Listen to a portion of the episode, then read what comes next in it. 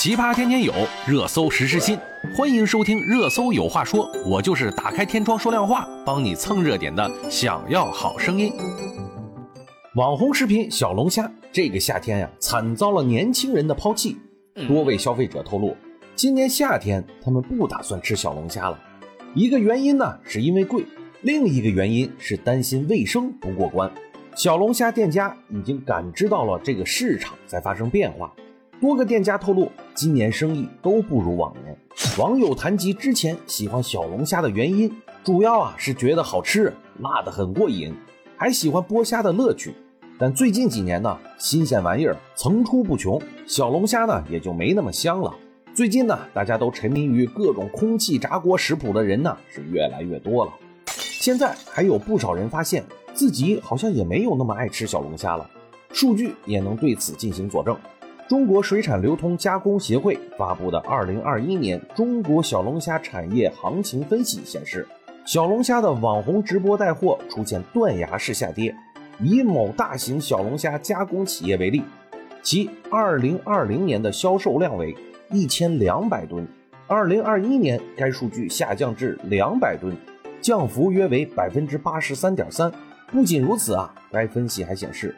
小龙虾外卖市场也已经度过了爆发成长的阶段，订单量迅速的下降至个位数。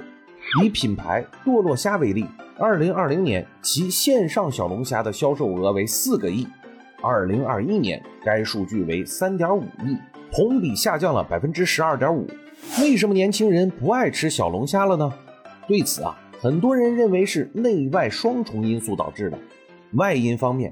疫情导致聚会场景变少，本身呢就带有社交属性的小龙虾需求减弱，很难想象啊自己一个人在家吃小龙虾那得有多寂寞呢？以前吃小龙虾并不是为了吃虾本身，而是啊为了和三五好友聚一聚，坐在一起喝酒聊天。现在呢聚会的机会少了，吃小龙虾的机会那就自然也少了。内在方面呢，主要是小龙虾的价格越来越高，在盒马平台上。三斤装四钱到六钱大小煮熟的小龙虾，售价为一百元。在叮咚买菜上，同样规格的鲜活小龙虾，一点五公斤，折后价是六十九块九。在美团和饿了么平台上，点一份小龙虾外卖，一百元起。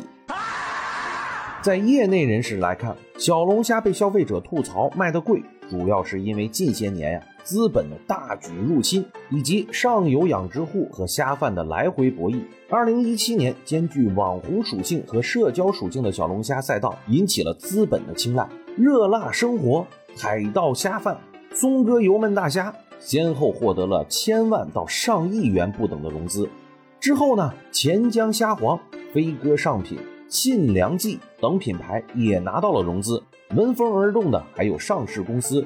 电商巨头和垂直生鲜平台，比如啊，国联水产在湖北、湖南开设小龙虾工厂，周黑鸭在湖北潜江砸了十个亿来建厂，美好置业呢投了一百个亿来进行入局，又比如天猫在江苏盱眙设立了专属的生产车间，产能六十吨每天，京东与盱眙政府联手，意图让盱眙小龙虾走向全国。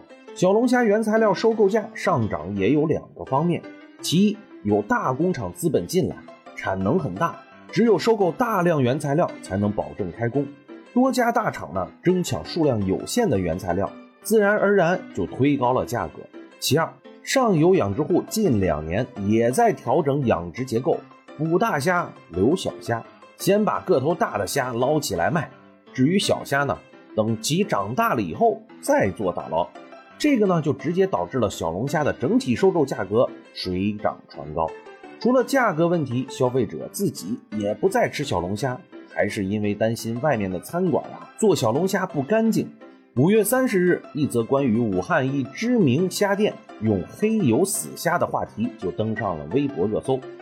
这家呀名为“肥肥虾庄”武汉天地店被爆出存在使用不新鲜食材等问题，其招牌菜油焖大虾。原本使用现杀活虾，但实际上使用的是已经发黑的死虾。除此之外啊，该门店做小龙虾的油被反复利用，已经变成了黑色。对此啊，网友们留言称：如果肥肥虾庄都这样，其他虾店就更不敢指望了。当天下午啊，武汉江湖肥肥餐饮管理有限公司通过官方微博发布致歉声明，称涉事门店已经第一时间停业。近些年呀，消费者对小龙虾的诉求一直在变化，但总体来看呢，最大的诉求是在于小龙虾的卫生问题，担心食材不新鲜或者有细菌。在此背景下呀，行业内甚至还衍生出了一种极端行为，就是用洗虾粉。等违规的清洁剂让小龙虾看起来更干净，但实际上啊，这种清洁剂对消费者健康造成的危害会更大。单纯从口感的角度来说，有时候反复使用过的油真的会让小龙虾更香一些。但肥肥虾庄被爆出来以后啊，很多同行小龙虾店都把老油藏起来了。在满足和应对消费者诉求方面，小龙虾行业尤其是线下门店。永远充满着各种矛盾点，消费者既要干净卫生，又要口感丰富；既要价格便宜，还要品质上乘。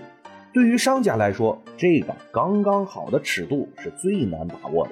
小龙虾是最好的社交食物，因为大家呀腾不出手来玩手机。《舌尖上的中国》导演陈小青曾经这么说过。对应到行业本身，小龙虾行业需要回答的问题，或许是如何依托社交属性，但又不过分依赖社交。好了，你最近有没有吃小龙虾呢？我们今天就说这么多吧，我们明天见。